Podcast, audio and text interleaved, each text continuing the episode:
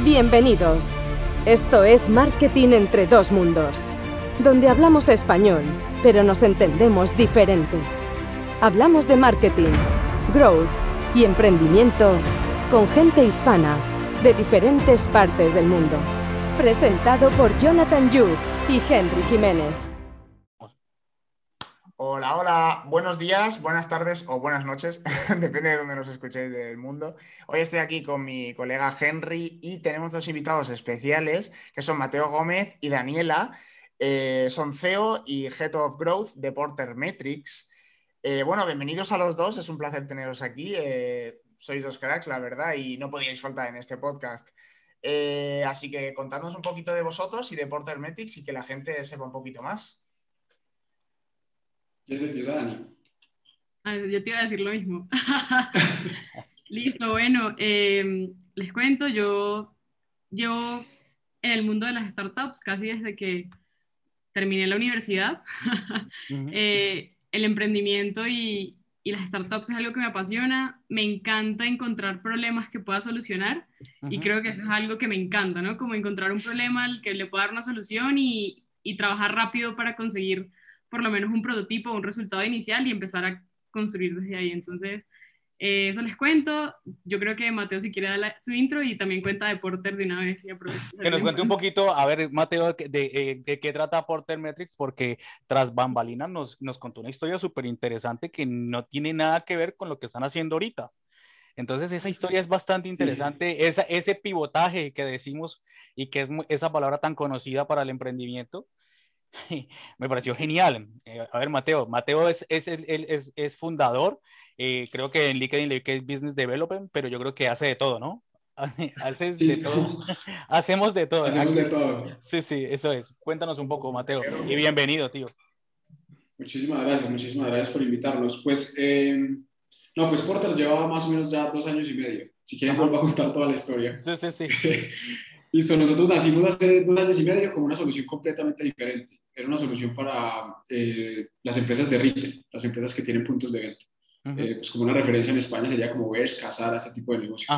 Eh, porque nos estábamos solucionando un problema que nos dimos cuenta que ellos tienen y es que las áreas administrativas son muy grandes, tienen pues como unos, unas oficinas centrales con sí. administrativa de marketing y, y, ventas que está muy desconectada de lo que está pasando en los puntos de venta. Ajá. Entonces, nosotros lanzamos una solución que lo que quería era conectar precisamente cada uno de los puntos de venta con, eh, pues esa área, con esa área administrativa. Eh, eso lo hicimos con unas cámaras y un software que se desarrolló pues, durante un año y medio. Luchamos porque el hardware, como son cámaras, el hardware es súper, súper difícil. Las cámaras las desarrollamos nosotros. Entonces eso pues, nos costó mucho. Veníamos muy, muy bien, veníamos creciendo un montón, inclusive estábamos, por que no les conté, estábamos exportando a México, a Perú. ¿Y tenías inversionistas o estaba haciendo puro bootstrapping? No, puro bootstrapping. Nosotros, eso, ese tema de la inversión es una cosa nueva para nosotros realmente. Sí. Eh, ah, en ese momento era puro bootstrapping, puro bootstrapping. Eh, y ya pues llegó la pandemia y en dos, en dos días nos acabó el negocio por completo. Pues, todos los contratos que teníamos nos pidieron congelarlos, nos pidieron acabarlos. Eh, entonces, bueno, ya Juan, Juan José, que es el, la persona de, de, marketing y de producto de la empresa, tenía pues como, él es profesor de Platzi, que seguramente muchos conocen sí, a Platzi. Sí. Es profesor de Platzi de Data Studio y muchos de los estudiantes le preguntaban cómo podían conectar la información a, a Data Studio, eh, traerla de Facebook, de Instagram, de diferentes partes, que no tenían la solución o lo que había realmente no les estaba funcionando muy bien o era muy caro. Entonces nosotros decidimos, decidimos desarrollar esa solución, eh, probar rápido con una solución para ese tipo, para ese mercado inicial uh -huh. eh, y ahí fue donde nació pues, el, el, negocio nuevo de los conectores. Pero pregunta, eh, ¿se llamaba igual la anterior empresa? Sí, se llamaba Porter Metrics, se llamaba Porter Metrics también. Y con el mismo logo, de hecho el logo, es, pues el logo sigue siendo igual de feo sí, sí, sí, a como cuando empezamos. No, o sea, no, no pero, pero, pero, pero, pero la han petado porque, porque realmente, eh, de hecho, eh, eh, para contar algo así súper interesante dentro de un webinar que tuve hace poco, eh, de marketing de atribución, eh, se dice que los integradores que iniciaron con Data Studio hace un año habían 100. Ahora, para que la gente tenga en contexto, Portal Metrics es un integrador que lo que genera es la conexión entre Facebook, Instagram. Sé que están trabajando con otras, eh, eh, con otras, otras tools como LinkedIn para poder tener ese dashboard bonito que muchas veces nosotros queremos tener y no tener por todo lado y, eh, y poder presentarle a un cliente. Entonces, por eso se ha creado Google Data Studio. Y diciendo esto, en ese webinar decía que el año pasado solamente habían 100, este año eh, hay 350 y el año que viene el doble más. Y el doble más. Entonces creo que han estado ustedes en, en, un, en una buena etapa y han sabido pivotar muy bien. Y pues eh, ahí ya seguimos como preguntando más de la historia, cómo les ha ido, eh, cuál es el objetivo que tienen, eh, a dónde venden. ¿Y, y cuál fue la, la, aceptación por parte de... Eso es. Empecemos con, la, con esa. ¿Cuál ha sido la aceptación? Bueno, pues eso se lanzó. Lo que hicimos fue literal montar un post con una pregunta, es, oigan, queremos eh, lanzar esto, eh, queremos montar conectores para Google Data Studio, quieren ser los beta testers de este producto y lo compartimos con 20 o 30 grupos de Facebook. Eso, fue lo que growth, ¿no? Eso, eso, es growth, total. Sí, Eso sí, sí. Tenían, estaban muertos y, y, y, a, y, a, los dos días tiremos esto uh, y mandémoslo por los grupos de Facebook. De hecho, puedo decir sí, que yo fui uno de los beta testers y que me llamó muchísimo la atención eh, porque lo vi en un grupo de Facebook de, de Latinoamérica y, y, cuando lo vi yo dije, ah, joder, pues, pues mola. Eh, lo que pasa es que realmente lo vengo a utilizar ahorita eh, este año, pero, pero creo que la han sabido pero literal estábamos muertos. O sea, el día que, el día que, nos, tocó, el día que nos tocó cerrar el otro negocio fue un día que cerramos un contrato con Almacenes Corona. Acá Ajá, sí, sí. Eh, y ellos justo ese día nos pagaron, nos pagaron el anticipo de ese negocio. Y a las, eso fue a las 5 de la tarde que nos entró la plata. Y a las 11 de la noche salió Duque, el presidente de Colombia, eh, a poner el toque de queda, a poner el toque de queda a nivel nacional. Oíste, huevón, y, o sea, te tocó que devolver la plata, y te tocó que devolver la plata. pues esto yo no sé si se pueda contar, pero al otro día nos llamó Corona a decirnos, oigan, por favor, devuélvanos la plata que entramos en una pandemia. Ah, y yo le dije, pues es que ya está comprometida con todos nuestros proveedores, pues esa plata no la podemos, esa plata ya no está. Ya, ya, ya, eh, ya claro, pues. bueno, bueno. Pero no sé, bueno, bueno, hay, hay, no pasa nada, es una empresa muy grande. Y nosotros estábamos muertos, necesitábamos la plata, literal. No, no, no, y realmente, y al final se descumplió con el servicio y también se les renegoció un montón de cosas, pero con ese anticipo fue que Porter vivió cuatro meses, ya, con ese ya. anticipo de, ese, de esas cámaras. Entonces ahí fue que tuvimos el tiempo para hacer toda la experimentación de esto. Pero, pero cuéntanos más, más sobre eso y, es, y me gusta porque eh, el tema, esto es growth puro, tío, o sea, esto es, esto es growth de que tengo que inventarme qué tengo que hacer para no morirme, para no volver a trabajar con a un empresario, para volver a, joder, me, me, eh, puta pandemia me tiene mamado, ¿qué ha pasado? Que me ha cambiado la vida. Eh, y en dos días han sabido pivotear, eh, lanzarlo en grupos de Facebook. De hecho, una de las acciones que yo hago como, como group hacker es utilizar Facebook y, y ya un tema más automatizado los grupos. Eh, pero creo que cuando vi a, a, tu colega haciéndolo, me pareció la hostia, uno, y dos, eh, que me digas el número de personas que fueron beta tester y qué resultó de ello. Pues esos, esos posts sí estuvieron mucho tiempo en los grupos, pues digamos que sí estuvimos más o menos como un mes compartiendo y, y eso no, no, fue pues como tampoco de la noche a la mañana.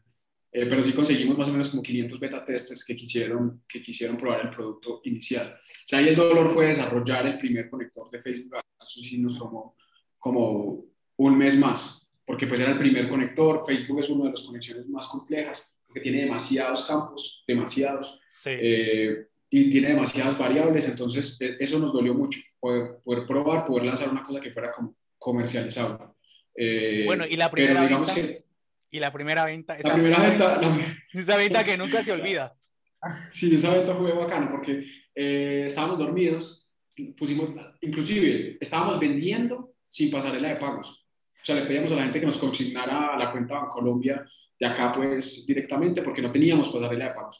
Ajá, eh, pero nunca nos consignaron. Nunca nos, nunca nos consignaron, no, nunca nos consignaron. O sea, yo estaba intentando vender porque pues, necesitábamos, necesitábamos oxígeno, pues, pero no, no, no, no, se cerraba. Eh, pero lanzamos la, plata, la, la, plataforma de pagos, la pasarela de pagos, que de hecho estamos trabajando con tu checkout. Ajá, eh, se lo conocemos. Se, se, nos integramos con eso y como a los dos días por la noche yo me desperté y un correo de tu checkout, una venta en Vietnam. O sea, ni idea quién había sido, ni idea quién había sido la persona que lo había comprado. Ninguno de los betatestes. Ninguno de los betatestes. Una persona ni idea qué había pasado. Joder. De 30 dólares, fue uno de los planes de 30 dólares. Fue la primera venta que se hizo, se hizo automática. nadie, la, nadie la Pero Eso sería una alegría. Sí, claro. Sí, sí, sí. Pero, claro, entonces de 1 a las 8 de la mañana nos llamamos todos, oye, bien, qué chimba. Así como decimos nosotros, sí, sí, sí, sí, sí, sí, Ah, pero qué, qué, bien. Y ahí empezó a viralizarse el modelo de negocio, porque ¿cuántos? Ahí pues ya sí esta pregunta yo creo que se la podemos hacer a Daniela. ¿A hoy cuántos clientes tienen? Ahorita tenemos 125 clientes activos. ¿En cuántos países? Eh, suscritos, en más de 20, más de 20 países. Eh, entonces, digamos que ha sido muy interesante porque como dijo Mateo, o sea, como que esto empezó hace un tiempo y se empezó como un test y terminó desarrollándose gracias a la aceptación de, de, la gente que quiso el producto. Entonces, digamos que eso es una prueba, un smoke test, como dicen, si han escuchado el término. Entonces, claro, fue sin tenerlo, la gente lo quiere, entonces lo voy a desarrollar para que la gente lo compre. Entonces, bueno, digamos que fue así. Eh, ahorita, la verdad, estamos, bueno, ya que preguntaste como por los clientes actuales, estamos creciendo muy orgánico, o sea, eh, gracias a SEO, a posicionamiento, que tenemos grupos de Facebook propios también, en los que tenemos como un, un, clúster, un grupo de gente que está interesada en, en, el tema y digamos que ahí crecemos orgánico y también tenemos pues automatizaciones y, otros canales, pero realmente el crecimiento ha sido muy orgánico. Eh, entonces creo que también eso ha sido interesante porque te permite saber que hay un mercado como que está buscando el producto activamente, ¿no? no y de hecho, un número, un número que a mí también me gusta mucho es que tenemos 3.000 usuarios, o sea, 3.000 personas What? han pasado por, por la solución de portero. Eso me parece que, que es mucha gente. O sea, ¿En menos de cuánto tiempo, tío? ¿En, ¿En, cuánto tiempo, parce? Que, que... Nosotros, nosotros, bueno, no sé... Sí, contar el, el, el, fiasco de, de, de, de, la pandemia. Yo creo que nomás un año, ¿no? Porque hoy... No, no, menos, mucho menos. Nosotros, nosotros lanzamos la pasarela de pagos el 22 de julio. Ok. El 2020, 22 de julio. Ah, mira. Desde eso es que, desde eso es que estamos con eso. O sea que la primera venta fue el 22 de julio. Básicamente. fue, más o menos el 25, o sea, apenas se integró, pasaron como dos dígitos para que la gente empezara a pagar. Sí, sí, sí pero muy bien, tío, porque igual, entonces eh, yo ahí quiero hacer como otra pregunta. Eh, el crecimiento ha sido orgánico, eh, o sea, mucho growth, o sea, de puta, madre, tío, o sea, es que realmente, o sea, estas son las cosas que pasan cuando tú, no, tú tienes que pivotear y, y, lo digo porque yo he estado en esa posición y ver, te vuelve la persona más creativa del mundo y, y se pregunta, ¿se puede hacer esto? y, pues intentémoslo, y si se puede hacer, pues hagámoslo. Eh, ¿Cómo ha sido? Eh, a ver, ya me han respondido con el tema del crecimiento, pero la aceptación, por ejemplo, ¿en qué mercados ha sido más alta que en otros? Eh, tal vez en Europa, la competencia o en Estados Unidos, que creo que es un mercado bastante amplio.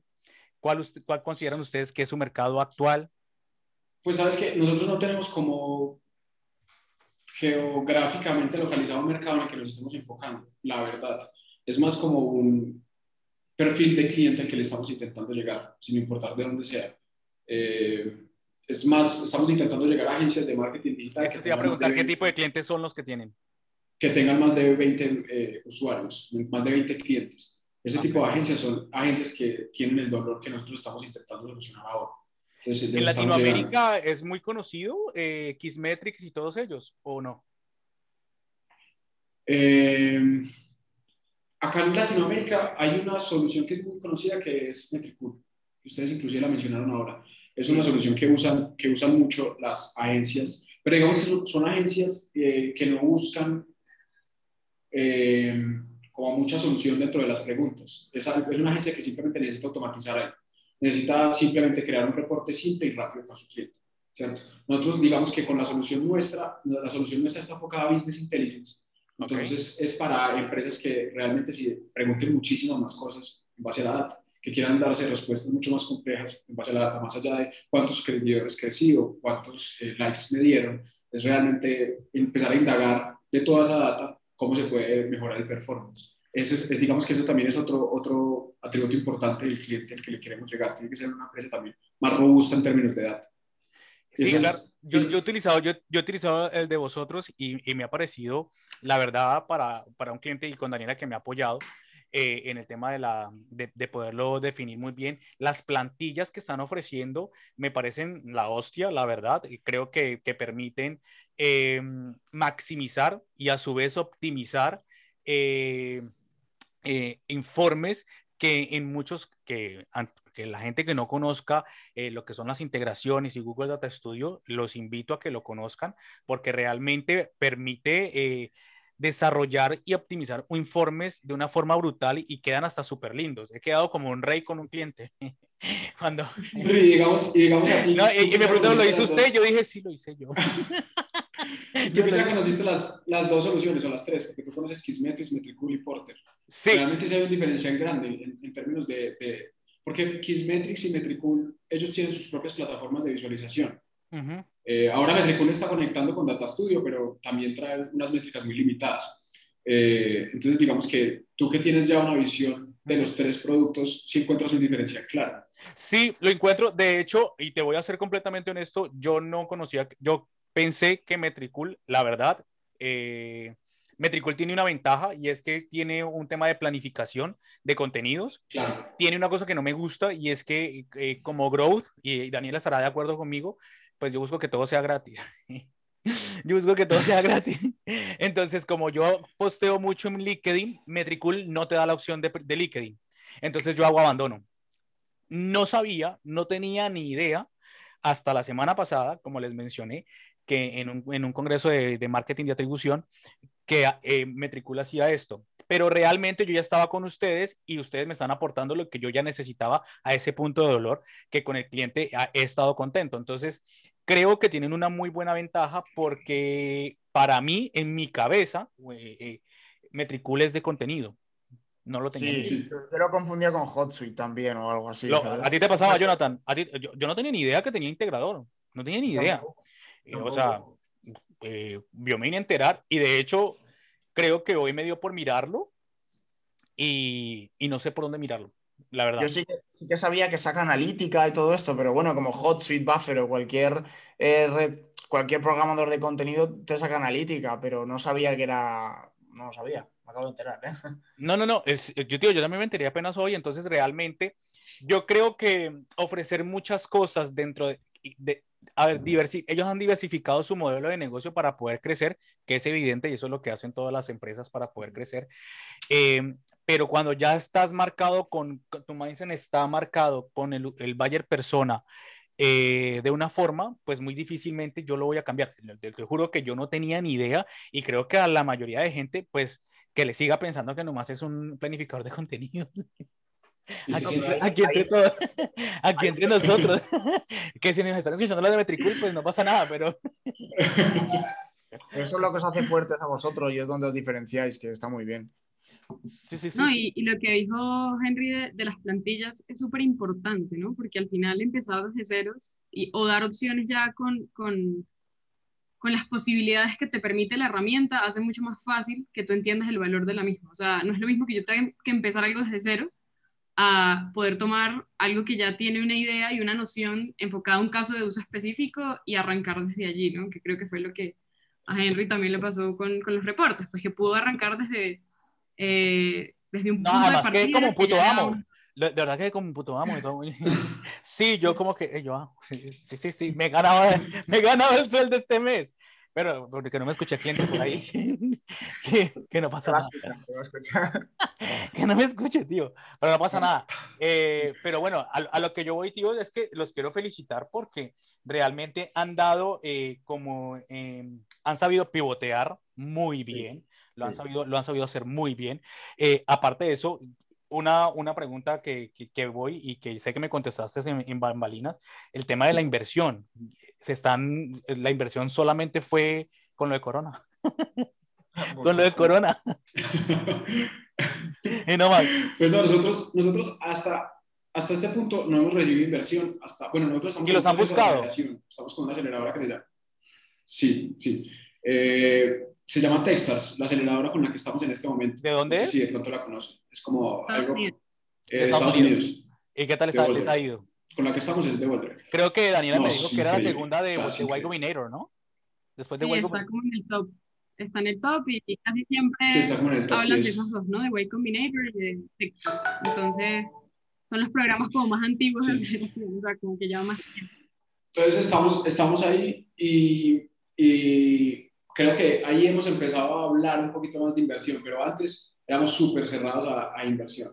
Pues porque creemos que tener, o creíamos tener como lo necesario para crecer a donde queríamos crecer inicialmente y poder financiar con la misma operación. Y esa ha sido como la mentalidad de Porter siempre. Nunca ha sido como buscar inversión, siempre ha sido como financiar con ventas. ¿Qué piensas del eh, tema de la inversión, Mateo? Tú, eh, eh, sinceramente, ¿quién piensa? Qué, yo tengo una, una, visión y creo que se la preguntaré a todos para, para que eso sea más dinámico.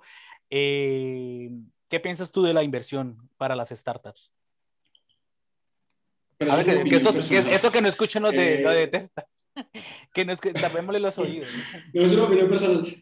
Yo no, yo no, yo a mí a mí no me gusta, yo no me siento bien gastando plata que no me he ganado. No me siento bien y de hecho este mes en Porter ya empezamos a gastar más plata de la que estamos haciendo con la misma inversión que nos hizo Textas. O sea, ya estamos quemando plata. Eh, pero es una opinión personal. Lo que he visto es que después de Textas y estando con Textas, me he dado cuenta que hay empresas que con la inversión realmente pueden crear un montón de experimentos alrededor de su producto y de su mercado, que sí les permite crecer de una manera loca comparado con lo que hubieran hecho sin inversión.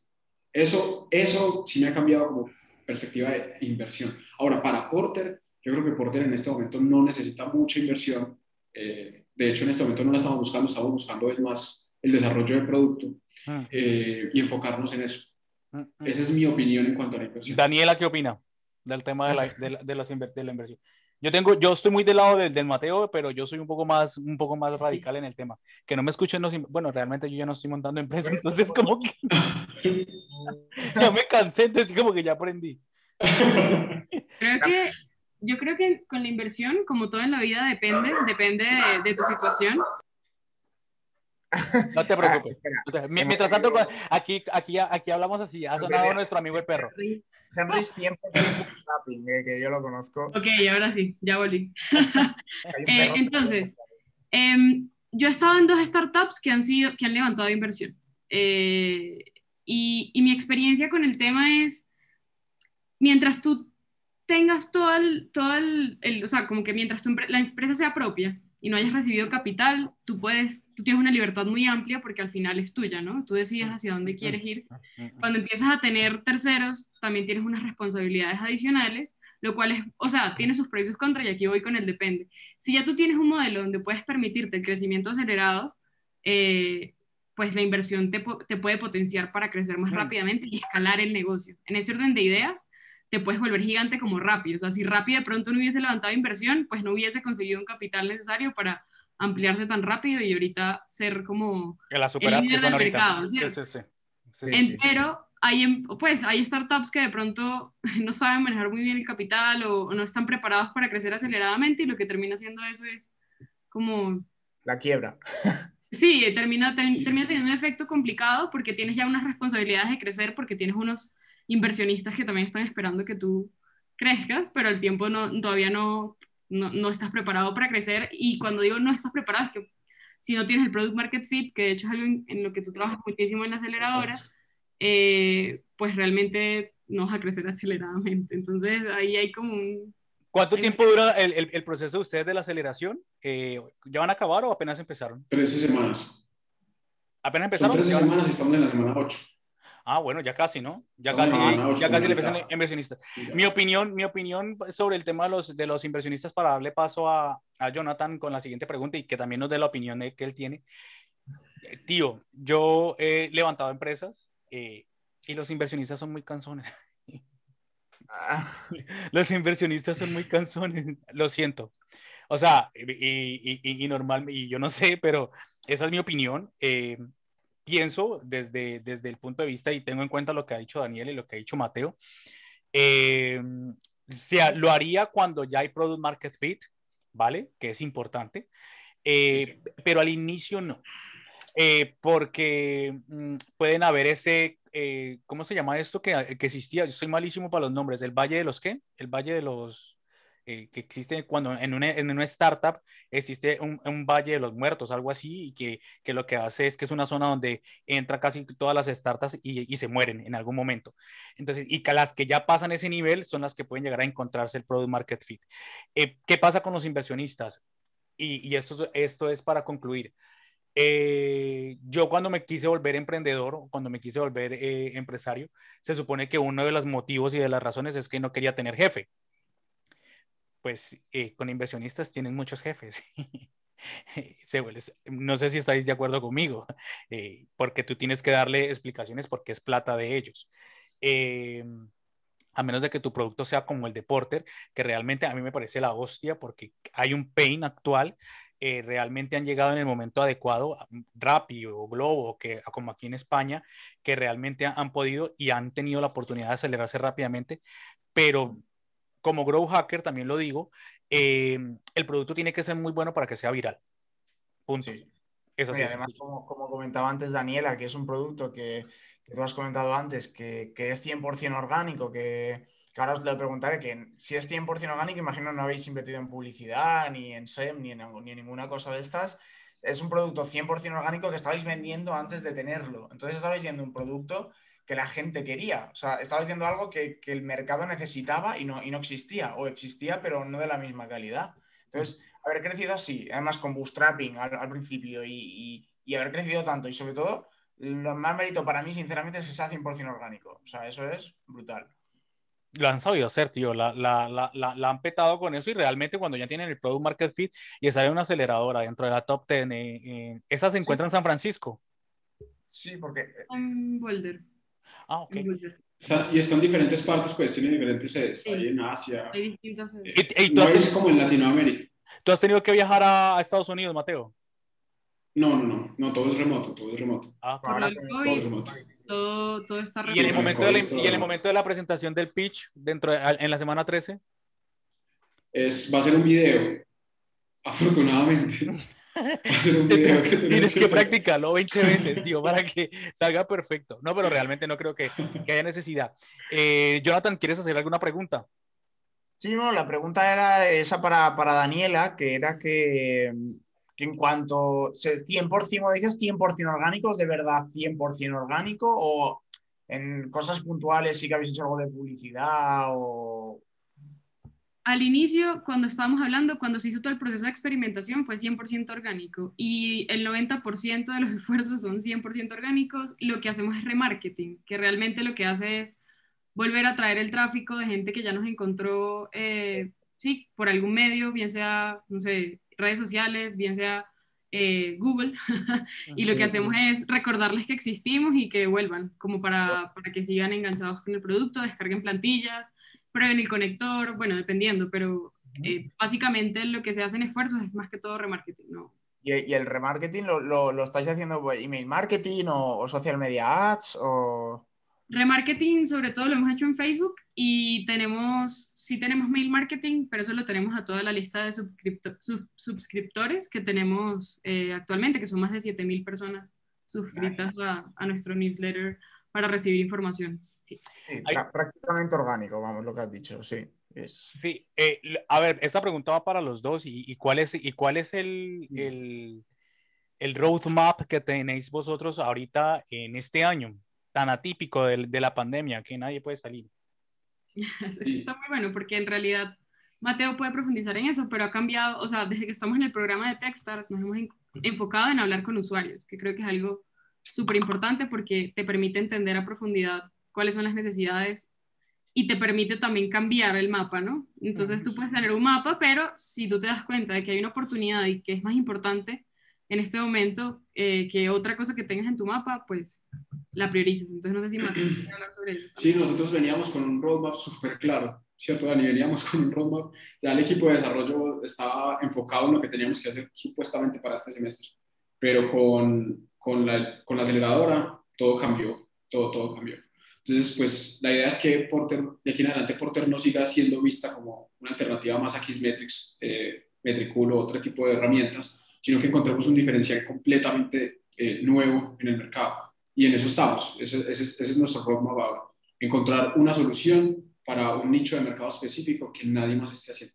Y eso, de hecho, lo estamos validando, lo estamos validando, Dani lo está haciendo ahora de manera orgánica, literal lo mismo que hicimos eh, hace ocho meses, lo estamos volviendo a hacer ahora eh, con, con, esta nueva solución. ¿Qué te digo? Eh, aparte de lo de, de, de, de, Facebook e Instagram, Eh, algunas otras integraciones vienen en camino. O sea que viene una de LinkedIn, eh, pero dentro de ese roadmap de producto, eh, ¿cuál otras vienen? ¿O, o, por cuánto tiempo? Tenemos, ahora ya vamos a sacar la de LinkedIn. Eso ya sale. ya está lista, de hecho, ya salió a beta. Y lo que cambió es que vamos a sacar la de Google Sheets. Y vamos a sacar Google My Business, y vamos a sacar Twitter, y vamos a sacar otras conexiones, Stripe, otras conexiones eh, pero vamos a priorizar Google Sheets. ¿Por qué Google Sheets? Porque Google Sheets nos va a dar la posibilidad como producto final de experimentar dentro del mercado con nuevas soluciones. Entonces, eso es la que vamos a priorizar. Google Sheets. Hay algunas, hay algunas dentro del producto que son más importantes que otras. Yo sé que empezaron con Facebook y con Instagram porque creo que es la que eh, Google, por ser Google, pues no, no permite ese tipo de integraciones gratis, pero eh, hay algunas que, que, haya bajo demanda de clientes que pidan. Yo creo que de pronto se nos está quedando un poquito en el aire la solución de nosotros. Sí, creo que no se ha dicho. No conoce, le vas, a explicar, a explicar a la gente de pronto, sí, sí, para, que, para, que, sepa puntualmente qué hace. Google Data Studio es una herramienta de visualización de datos de Google, de Business Intelligence, como Tableau, Power BI y ese tipo de herramientas. ¿cierto? Google, cuando tú quieres traer la información de diferentes fuentes diferentes a Google, Tú puedes traerla toda de Google, puedes traer todo lo de YouTube, puedes traer todo lo de Google Ads, puedes traer todo lo que estás haciendo de SEO, puedes traer todo. ¿Por qué? Porque está en el ecosistema de Google. Lo que sea externo al ecosistema de Google, como Facebook, Instagram, Twitter, LinkedIn, todo lo que hemos hablado acá, eh, necesitas un integrador. Eso es lo que está haciendo Porter. Integrar esas plataformas con Google Data Studio para permitirles que puedan traer esa información eh, y crear sus reportes de manera automática. Lo hacen con dos clics. Eso es puntualmente lo que hace Porter. Em, me parece importante. no, es súper importante, tío. Eh, eh, al ser ese integrador, entonces Facebook y Instagram, que es lo que has mencionado tú, que mm, pues, pues ser Google, pues lo que hacen es que eh, se debe pagar para poder, y, es lo que ustedes hacen con Portal Metrics, para que haya esa integración y queden esos informes bien hechos y bien desarrollados. Y de hecho no es, no es un tema de que queden bien hechos y bien desarrollados, sino que es un tema de, que, de orden eh, dentro de diferentes paneles o dashboard que puede llegar a tener uno. De hecho, yo tengo normalmente 20 pestañas abiertas. Eh, imagínate si yo no hubiese tenido Google Data Studio ni los integradores, tendría otras 4 o 5. Entonces, lo que está haciendo es optimizar esa integración de Porter, que todos los productos de Facebook, de Instagram, ahora que viene con LinkedIn, no sé cuál otro tengan dentro de su, ah, bueno, lo de Google Sheets, se vea en uno solo, en, un solo, en, una sola plantilla. Entonces está súper bien, eh, funciona de puta madre, la verdad, porque a mí me parece que, que te permite, aquí lo que buscamos y creo que el objetivo que ustedes quieren es disminuir eh, ese pain, aparte de muchos que existen, eh, de pérdida de tiempo que puede llegar a tener uno para desarrollar ese tipo de, de, de, de, analítica, porque realmente es analítica pura y dura. Sí. No sé, Sí, hay, el, problema, el problema puntual, o sea, digamos que ahora que estábamos hablando del desarrollo de clientes y de negocio, el problema puntual que estamos solucionando es, imagínate tú con 30 clientes, eh, al final del mes o al final de cada semana, le tienes que mandar un informe de qué fue lo que hiciste en LinkedIn, Twitter, Facebook, Google, eh, YouTube, qué fue lo que pasó en cada una de las plataformas. La manera en la que nuestros clientes, los clientes activos que en este momento nos están pagando por esa solución, lo estaban solucionando antes, era copiando y pegando esa información. Era horrible. en Google Sheets o en un PowerPoint o screenshots literal de la plataforma como Facebook o como Google y se lo mandaba al cliente. Entonces eso, se demoraba mucho tiempo, eh, quedaba feo y pues no tenía presentación para el cliente. Ahora con Porter lo están haciendo con dos clics y se están ahorrando. Tenemos clientes que se gastaban más de ocho horas montando reportes para los clientes, ahora lo están haciendo en segundos con nosotros. Ese, es el, ese, es el, ese, es el, pain que nosotros estamos solucionando ahora. Y con muchas aplicaciones, cuando aquí solo tenemos una, o sea que, que es lo que decía Henry. Vale. Y creo que el one-liner de, de, Porter, como para que ya quede súper claro, es automatizar los reportes de marketing ahorita específicamente en minutos, o sea, eso es, o sea, simplificando el tema de tecnológico y todo, eso es lo que tú haces, ese es tu trabajo final, o sea, vas a tener reportes mucho más fáciles de, de crear y además eh, que puedas comunicar fácilmente y actualizar en tiempo real, ¿no? Que también es importante. A veces, eh, bueno, ustedes que también trabajan en marketing saben que uno está haciendo una campaña y uno, y, y como hablaba Henry también en, en Growth, tú también haces muchos experimentos. Y a la hora de experimentar también necesitas tener a veces rápidamente una visual que te permita entender comparaciones sobre lo que estás eh, testeando. Entonces, no, de hecho, de hecho pasa, de, hecho, y, lo quiero compartir porque a partir de que empecé a utilizar Porter eh, Metrics y, lo estoy haciendo con un cliente en particular, eh, el cliente está fascinado porque lo que hace es mirar el ROAS eh, mira las campañas que funcionan. Daniela me ayudó a, de hecho, a, desarrollar esta parte de la plantilla. Eh, y lo que hacemos es, no tengo la necesidad, ni él tiene la necesidad de meterse al business manager, a meterme a personalizar columnas, a buscar eh, el evento. Eh, sino que realmente cuando ya está la plantilla, yo le doy ROAS de fecha a fecha y ya me saca, mi ROAS está en 1.5, pues qué campañas estoy viendo, cuáles están bien y empiezo a eliminar las que no están funcionando. Entonces, no solamente funciona como un tema de orden y un tema de, de, de, desarrollo de dashboard, sino que también es una, una gran herramienta que te permite tomar unas buenas decisiones eh, dentro de tu modelo de negocio. Entonces creo que está súper bien. Para tomar, para tomar decisiones sobre estrategias también es muy importante. No solo es para visualizar data, porque al final y al cabo, si visualizas data y, no sabes para qué sirve o qué hacer con ella, al final, pues tú, por ejemplo, se lo das a un cliente o a quien sea, mira, aquí tienes los datos y te van a decir, ¿y, esto qué es? ¿O para mm. qué me vale a mí esto? Entonces, si con eso puedes tomar decisiones, muchísimo mejor que mejor. Sí, a nosotros nos gusta mucho decir como data accionable, como data, números que tú puedas convertir luego en acciones y, y, bueno, de eso se trata, ¿no? Lo que dices también es muy cierto. Si tú no sabes para qué te sirve un número y está fuera de contexto, pues no vas a poder eh, generar acciones a partir de eso. Vale. Eh, ¿preguntas, ¿Preguntas tú, Jonathan? Venga, vale, doy. Eh, bueno, eh, básicamente es lo que, lo que decía antes, antes Henry, que es la, pregunta que os hacía Henry, que es, habéis tenido muchos éxitos, ¿no? Y como todos los emprendedores, que lo decía antes Mateo, hacemos prácticamente de todo y somos todo, ¿no? Al principio un emprendedor es de growth, de director de marketing, de ventas, de, de administración, es de todo. Y a veces las cosas salen bien y a veces las cosas salen mal. Eh, ya sabemos lo bien que ha ido todo y lo bien que nos ha caído en Porter pero claro, siempre ha habido algún desliz o alguna cosa que dices, ostras, aquí la, he liado bastante, o lo que ha dicho Henry antes de llamarlo de otra manera, eh, ¿cómo la, habéis cagado, no? que dígala que no pasa nada. Él, dice hay una, hay, una, hay una particular que nos pasó hace poquito. No sé si Dani se acuerda. De hecho, estábamos en Techstars y estábamos en el Mentor Madness, que es el proceso de Techstars, eh, como la parte principal es conseguir tres, entre tres y cinco mentores que los acompañen eh, que acompañan pues, a todos los emprendedores en el proceso. Entonces, eso es como los mentores que le están ayudando a uno durante todo el proceso. Esa es la semana más loca de todo el proceso, se llama Mentor Madness, entonces uno se termina conociendo con 50 mentores, son 10 reuniones todos los días de la semana, eh, y eso supuestamente uno tiene que destinar esa semana solo a eso, para conocer sus mentores y seleccionarlos. El viernes anterior a esa semana nosotros hicimos un despliegue de una actualización eh, del conector de Facebook Ads, el conector que más se usa. O sea, Facebook Ads es el 90%, el 90 de la operación de nosotros, pues. El resto de los conectores no, no se compara con Facebook Ads. Hicimos el despliegue el viernes.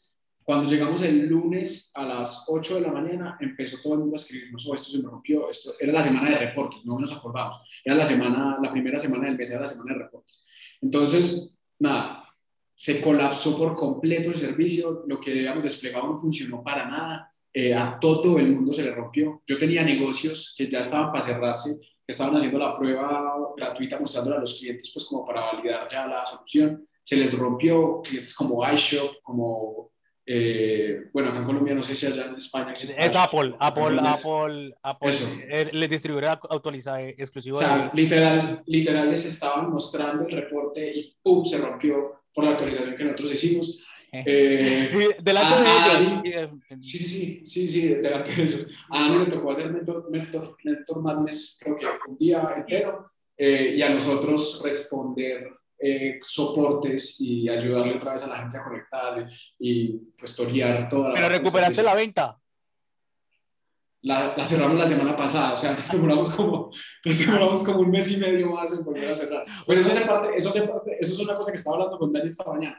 Eso hace parte de, de, esto, o sea, que se metan esto y no sepa pedir perdón no sepa rogar, eh, y ponerse rojo un ratico que ni se meta, porque esto es de esto, o sea, eso es de, de ir a donde el cliente y Usted, le, usted no le dice, ay, usted, le, usted le dice, ay, qué raro, qué raro esto. esto nunca ha pasado. No, y, y, lo que dice Mateo ahí, para poner en contexto, las agencias suelen hacer reportes, mostrar reportes a inicio de mes, porque creo que pues mucha gente que de pronto no trabaja en una agencia. Entonces, pues son las semanas más importantes y los picos de uso del producto están al inicio de mes, cerrando mes, eh, porque siempre están haciendo el, el, monitoreo con sus clientes, ¿sí? Entonces, imagínense que todo se cayó entonces todo el equipo estaba como en función de responder, hacer soporte, o sea, y eso también es parte al final de, de esto y es todo el mundo tiene que ponerse a hacer de todo un poco porque al final es donde se necesite. Entonces, por ejemplo, ahí todos estaban en producto y yo me quedé, me acuerdo que ese día como haciendo las entrevistas de los mentores sola porque, claro, todo el todos estaban corriendo para responder. Entonces, sí, esa, esa ha sido creo que una de las más críticas y la moraleja de eso es si van a hacer un deploy, o sea, en en desarrollo, o sea, y a lo que me refiero con deploy es desplegar como lo que ya está desarrollado y, ponerlo a la interfaz de usuario, eh, que de pronto no sea en, en los picos. No lo hagan en, en, No lo hagan viernes. Sí, no lo hagan en el pico de uso. De hecho, yo le conté después a, a otros, bueno, uno, que, uno del, del batch de nosotros de Textas, eh, que había, pues lo que nos había pasado y dijo, es que uno no despliega los viernes, uno no despliega los viernes, o sea, como que eso es normal en desarrollo. ¿Y tú qué dijiste? como así? Yo despliego a cada rato. yo despliego. No, pues nosotros, nosotros somos pues súper empíricos y no teníamos ni idea de nada, pues, sino que con el que estaba hablando experiencias. son trabajo. Sí, son, experiencias, tío, que realmente eh, muchas de las cosas que, que, que yo digo es que la experiencia no se compra, nunca. Y, eso, eh, entonces, realmente aporta muchísimo valor y realmente cuando se, se, se encuentran estos baches y se saben superar, eh, lo que tú dijiste, nos ponemos la cara, la cara colorada un ratico, eh, que no pasa nada, que venimos a equivocarnos, que aquí eso es normal. Y mira, ahora, por ejemplo, tanto ellos como nosotros, como la gente que nos escucha, sabe que un deploy un viernes no se hace. Eso es importante. Bueno, chicos, eh, para hablar, ya me mencionaron ustedes del tema de, de, que es más, tienen más de 3.000 usuarios actualmente. El objetivo este año es aumentar a qué número? Pues eh, en usuarios, creo que el objetivo de este año realmente y en lo que estamos más alineados todos es en encontrar un diferencial grande en el mercado. O sea, en poder encontrar una solución mucho más grande que nos pueda llegar a hacer, pues a, a, crecer eh, como venimos creciendo, pero de una manera muchísimo más acelerada. Países en los eh, que están, me dijeron, 20, me dijeron 20, ¿qué países eh, compran más, han tenido más aceptación? Me imagino que Colombia, pero aparte pues de Colombia Colombia, pues por, porque nosotros estamos acá, digamos que cuando se lanzó el producto, lo que se validó fue con un mercado super colombiano. Mm. Eh, Colombia es uno muy fuerte, eh, yo creo que México también, México tenemos también muchos clientes. México es muy grande. Eh, sí. De Estados, Unidos, de Estados Unidos creo que tenemos como ocho nomás activos. Es que realmente no estamos... Pero es que sí, sí, hay, varios sitios, lo que pasa es que hay una particularidad y Juan José, por ejemplo, él, él tiene cursos de marketing eh, específico en esto, ¿no? Y, son en español. Entonces el mercado hispano es, es bastante amplio. Eh, y luego también viene, nosotros tenemos casi todo en inglés y aquí viene la pregunta que Henry había hecho al inicio, es porque el mercado es global, o sea, al final tenemos gente en Europa, en, Inglaterra, en Italia, en España, tenemos también varios clientes. Eh, ah, entonces, muy chulo, la verdad. Sí, y también en India tenemos un par, o sea, como que hay en todos lados. En Asia, realmente. En Asia también tenemos, entonces como que tenemos en todos los, los continentes. Eh, claro, como tú dices, hay concentración de pronto en Latinoamérica eh, importante porque estamos acá también, pero también en Estados Unidos y en Europa hay bastante. Entonces, realmente ha sido global la solución, no, no ha sido... Eh, pero me gusta porque realmente yo pienso, yo pienso que, a ver, lo, lo están haciendo diferente eh, y eso es tener mindset de growth. Eh, pensar diferente. Normalmente cuando hacemos marketing, y, yo tengo dos másteres de marketing y, y eh, pero que los tengo colgados porque no sé para qué son, pero he aprendido más en la experiencia. a lo que yo voy con esto es que en, en, en, la universidad, en la escuela, y Daniel estará de acuerdo conmigo, te dicen es que tienes que hacer un análisis de competencias, sí, hay, hay que tener como una estructura dentro de, de, esto, pero y te dicen es que tienes que mirar este mercado para mirar dónde creces, pero ustedes lo están haciendo diferente, lo están haciendo, vamos donde realmente esté la venta, eh, vamos donde realmente esté el usuario y donde nos dejen el feedback para poder crecer. Eh, es un producto que lo utiliza todo el mundo. Les recuerdo que es una integración que permite desarrollar, eh, conectar Facebook con Google Data Studio, eh, Instagram con, con Data Studio. Ahorita van a lanzar LinkedIn. sé que tienen el tema de Google Sheet y lo cual te facilita y optimiza. Y eso le estás facilitando la vida no solamente a un mercado, sino a un usuario en cualquier parte del mundo. Y eso es la hostia. No sé si estáis de acuerdo. Sí, ahí como dijo Mateo, nuestro Bayer persona ahí como para hablar en términos de lo que estaba diciendo Henry es más que por, por, el, por la geografía, mm. es por su problema, por el problema que me gusta. Entonces, porque, porque hay ciertos tipos de empresas, esto no aplica para todas, o sea, hay empresas que sí tienen eh, características psicográficas y demográficas mucho más relevantes para el producto. Lo nuestro es B2B eh, y, y, digamos que tiene más bien que ver con un problema clarísimo, que fue lo que había dicho Mateo al inicio, y es el tema de crear, no, no perder tiempo en crear reportes, sino en analizar realmente la información y en aprovechar la data que se te da para, para dar soluciones y, e iterar y probar, o incluso darle el reporte a tu cliente y, y estar alineados. Entonces, digamos que ahí cambia un poquito. Me gusta, me gusta. Entonces, ya para concluir, chicos, que eh, ha sido muy buena la, el conversatorio. Hemos hablado de todo, eh, hemos hablado de, fracasos y de todo. Em, yo tengo como normalmente una ronda de preguntas on fire. Ya hizo una que fue em, eh, Jonathan, pero aquí pues el que quiera contestarla, yo creo que son preguntas muy fáciles, pero por ejemplo, ¿qué consejo? Y empiezo, ¿no? Así que vayan preparándose, no son difíciles, eh, no son de, no son de esas que, eh, ¿por qué no me has contratado? Pues, pues ¿por qué no? ¿Sabes lo que te digo? Pero bueno, eh, ¿qué, por ejemplo, para los dos, ¿qué consejos darías vosotros a, aquellas personas que quieren emprender en Hispanoamérica? Eh, España, ustedes que están vendiendo a nivel internacional. Mateo. Desde mi punto de vista, yo por ejemplo no, en octubre no hablaba inglés, no tenía una reunión en inglés con nadie. ¿Qué dices? ¿En serio? Sí, sí, sí. sí. ¿Por qué? Eh, ¿Y ahorita? Porque no, porque no hablaba inglés, porque literal nunca me había puesto a hablar inglés. Eh, creo que había estado en unas clases de inglés y ya. Eh, mi consejo sería, pues primero, que lo hagan de una en inglés. Eso, eso, eso ha sido lo que a Porter le ha ayudado. O sea, realmente que sea atractivo para una aceleradora o que sea atractivo para un inversionista, eh, que nos haga crecer en todo el mundo. Para, pues yo creo que eso es una ventaja competitiva que es, es impresionante. Entonces, yo, yo, pensaría en tener un lenguaje global vale. desde el diario. Mm, yo ahí me quedé pensando porque, claro, en las otras startups en las que como que he estado, digamos que depende mucho. Porter se presta para ser global, pero hay unas que, por ejemplo, funcionan más regional. Por ejemplo, Todos Comemos está empezando regional porque tiene unos retos logísticos. Entonces también depende de tu tipo de, de, de, empresa, pero en estas que son de base tecnológica y todo es tecnológico y escalable a nivel mundial, pues vale la pena, como dice Mateo, darle el 100% ya con una visión eh, mundial. Eh, ahora, lo que yo diría personalmente como consejo es, en Latinoamérica y bueno, eh, en general en el mundo hay muchos problemas. Es enamorarse de un problema y encontrar una solución que le importe a la gente. Eso me gusta. Entonces... de los problemas, pero es que a Daniela le encantan. Sí, eh, porque al final a veces la solución siempre puede cambiar, o sea, al final la forma de resolver el problema puede cambiar. Y eso hemos visto al, sí, alrededor del tiempo, o sea, eh, no sé, las soluciones mutan, pero el problema de fondo eh, sigue siendo uno, ¿no? Entonces, creo que es eso.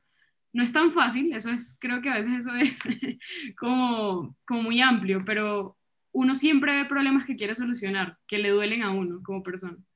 Eh, o que uno ve en su área de trabajo. Entonces creo que uno puede empezar por ahí, ¿no? Por lo que a uno le gusta, por lo que a uno le interesa, porque al final también creo que se trata de solucionar un problema que a ti te guste y te interese, porque al final hay muchos problemas, pero no a todo el mundo le va a interesar el mismo. Entonces creo que ahí también se da, o sea, cuando tú te dedicas a un proyecto en una startup o en tu emprendimiento, le dedicas mucho tiempo. Entonces creo que al final se trata de resolver algo que también te, te interese como persona, no solamente para... Vale, sigue Jonathan. Em, y que es, por ejemplo, eh, lo que ha dicho Henry antes, ¿no? ¿Qué es lo que no volveríais a hacer ni que os pagaran un millón de euros o de dólares, ya sea en emprendimiento o en la empresa o lo que fuera? Mm, pues este realmente es mi tercer intento de emprender. Entonces, eh, yo ya había tenido otros, otros, otros negocios. Eh, yo creo que no, creo que no, sino intentaría seguir emprendiendo. Si esto no funciona, intentaría seguir emprendiendo. O sea, no, intentaría no emplearme. Porque creo que en las tres soluciones, en las tres empresas que he estado, me he dado cuenta que, que se puede, que se puede, que se puede poner algo y así poner a rodar. O sea, que para ti, eh, así te paguen un millón de euros, no volverías a trabajar a un empleador. No piensan. No, no, es que es mucha plata, ¿no? es que el millón de euros es mucho, sí. Es mucho, sí. Pero, pero, pero, pero, pero no, es que yo creo que se pueden lograr cosas mucho más grandes siendo un, pues, creando una solución como dice Dani. Vale. Más. más de la plata, pues. ¿Cuál fue la pregunta otra vez? Porque me, ahí me, como que al final... Repítela, Jonathan. Eh, ¿Qué es lo que no volverías a hacer eh, ni que te pagaran un millón de dólares o de euros, ya sea personalmente, de emprendimiento, lo que sea, que tú digas, no lo vuelvo a hacer, ni por un millón. Yo tengo un poco. Henry Henry la puesto, difícil. Es que, es que esa pregunta la, la, he colocado yo porque yo digo, joder, yo, a mí me han pasado, yo no vuelvo ni, no, ni que me pagues ese poco de plata, ni de coña. Pero, Pero dicho, al final si emprendes, eh, es que al final lo de ser emprendedor viene en la sangre y al final volver a ser empleado de alguien es como que te volverías un poco loco como diciendo, yo es que si fuera el jefe lo haría diferente, lo haría así y te empieza a pensar la mente de una forma que al final acabas siendo tú el jefe de él. Entonces, yo tampoco me haría. A ver, Dani, ¿qué, tú qué no harías así te paguen un millón de euros? Que se vale decir, que se vale decir socios que son malos. Punto que me ha pasado. Pues, pues, sí, creo que, ¿sabes qué? Que no lo había pensado así nunca, ¿no? ni de coña vuelvo a donde ese negocio con ese, hacer socio con hacer socio de ese tío. así me pague 20 millones de euros. No, yo no hago Sí, pero creo que, sería, creo que sería de pronto, al final, estar en un sitio en el que no siento que tengo los mismos valores, estoy alineada. Creo que eso, creo que eso al final termina generando infelicidad. Sí, como que uno siente como no, o sea, te paras sin ganas de, de, de empezar el día o eh, al final uno, bueno, y creo que la pandemia nos ha enseñado esto, un momento aquí profundo, pero uno, uno ha aprendido que al final la vida se trata de lo que, del día a día también y, y de, de, lo que uno hace y de lo que uno vive todos los días, ¿no? Y uno no sabe en qué momento ya no está ni... Totalmente de acuerdo. Y en qué momento le cambia a uno la vida ciertas cosas que uno no controla. Entonces yo creo que al final se trata de hacer lo que uno quiere y, o, de hacer lo que, o, de hacer con amor lo que uno ya está haciendo, ¿no? Y con, con ganas, porque al final se trata de eso. Si no vas a vivir como infeliz. Vale, me mola. Ya eso, para es verdad, eso es verdad, uno subestima mucho eso. Eso, eso sí, eh, y de verdad que eh, eso, la pandemia nos ha enseñado esto, realmente algunos aprendemos, otros no. Eh, pero bueno, los que aprendemos sabemos sacarla del estadio como vosotros.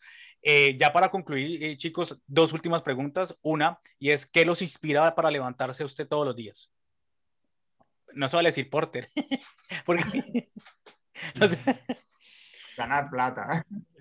Que me suena mejor, era hasta más chula. Ganar pasta, tío, que queremos ganar pasta.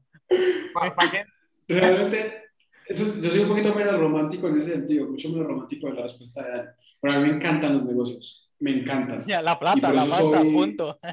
Por eso, sí, no, y, y, pues un resultado de los negocios es la plata, pues no hay por qué negarlo, o sea, me gusta también mucho la plata.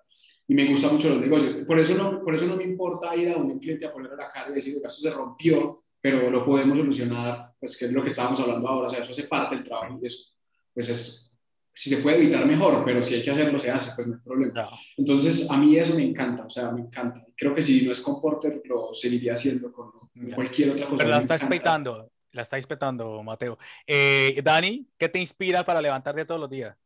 Me quedé pensando y, y, ah, yo creo que a mí, a mí me mueve mucho algo, o sea, como crear algo que para mí, que para mí es increíble y que al final para el mundo también, ¿no? O sea, me mola. Me mola esa respuesta. Que impacte el mundo. O sea, no sé, yo sé que suena como ambicioso, pero yo creo que si yo me muero sin haber hecho algo que impacte no, pero el mundo. impactas el mundo y aparte ganas pasta. ¿Qué más queremos? Ah, no, yo amo vivir, o sea, eso, eso, eso es real lo que dice Mateo, yo amo vivir Sí, bien, sí. o sea, me gusta, si quiero hacer X o Y, o sea, tener la libertad de decidir, y creo que el día que no pueda tomar mis decisiones y elegir lo que quiero porque me limita, no sé, eh, ah, no me puedo comprar esto, no puedo ir a este sitio porque no tengo, eso me, me- obviamente horrible, o sea, pero como que lo que me motiva de fondo es de verdad hacer algo que yo considere que es increíble y que el mundo ojalá también lo crea y, y creo que con eso me puedo morir tranquila. Así sea, por ejemplo, en algún momento crear un libro, que eso me parece cool, o por ejemplo yo amo los animales, como se habrán dado cuenta en algún Sí, sí, momento, sí, y me sí. paré porque entonces, no sé, por lo menos crear una solución para que, no sé, yo lo he pensado demasiado, para que los animales, no sé, no estén en la calle. No, Me no gusta, sufran. me mola. No sé, o sea, Deja- a eso voy. Creo no- que ahí está. ¿A ti Ah, qué bueno. te inspira a levantarte todos los días, eh, Jonathan? Esa no me la sé. dicho yo, yo la plata.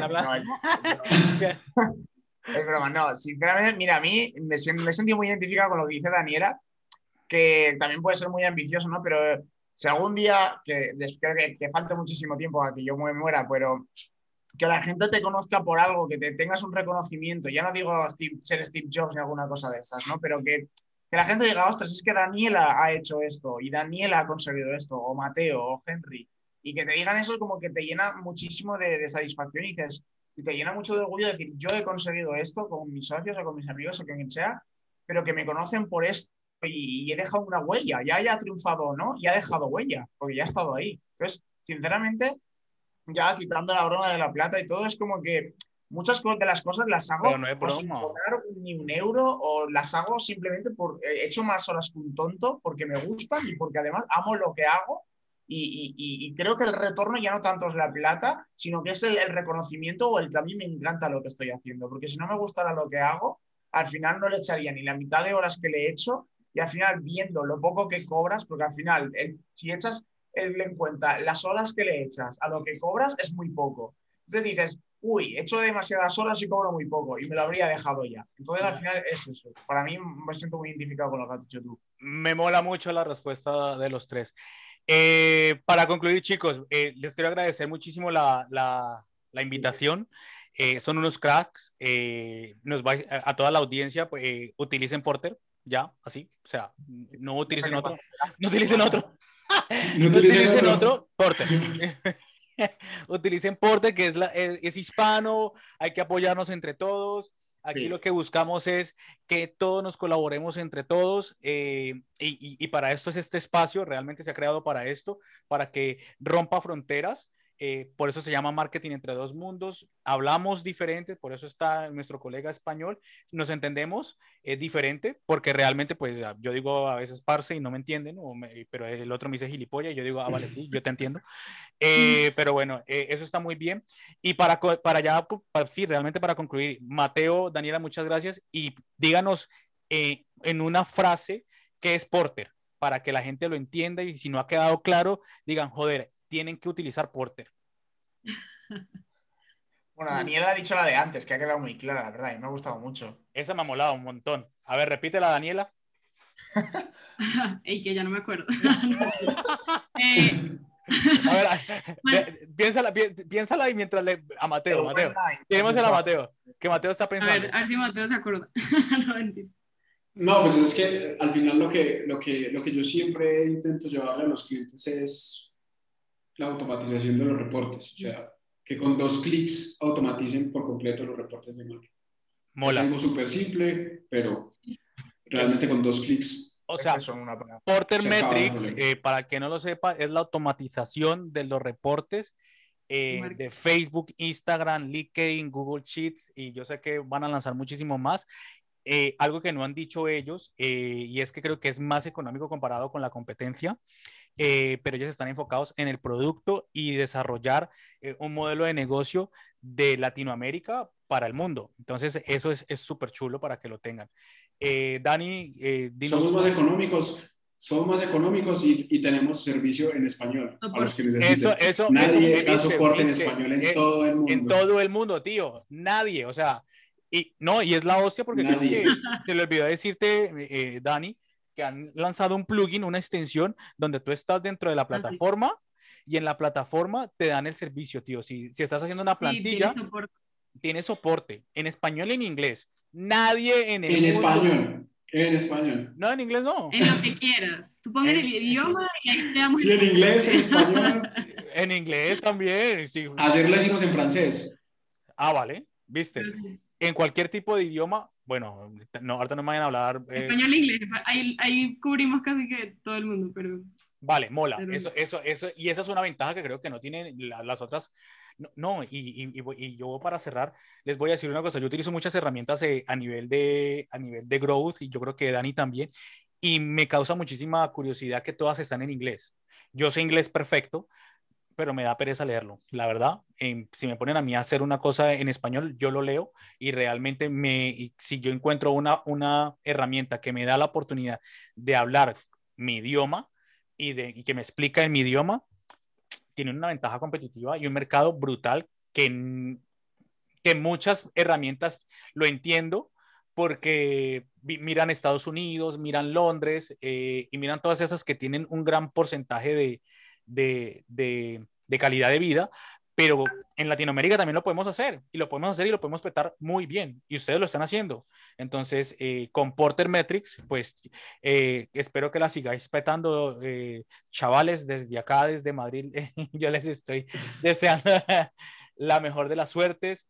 Muchas gracias por, por esta una hora y cuarenta, una, sí, una, hora, una hora y veinte minutos, que se nos alargó un poquito más, pero bueno, creo que estuvo muy amena. Ha merecido la pena, ha merecido la pena. Ha merecido la pena que los conozcáis todos eh, y ah, recuerden, Portemetrics, eh, pueden encontrar a Daniela en LinkedIn, a Mateo también, cualquier cosa yo sé que ellos van a responder eh, y aquí estamos para cualquier cosa. ¿Vale? Bueno, gracias por la invitación. Gracias. Muchas gracias. Vale, se cuidan chicos. Chao. Gracias, Henry. Gracias, Jonathan. Un abrazo. Cuídense. Vale.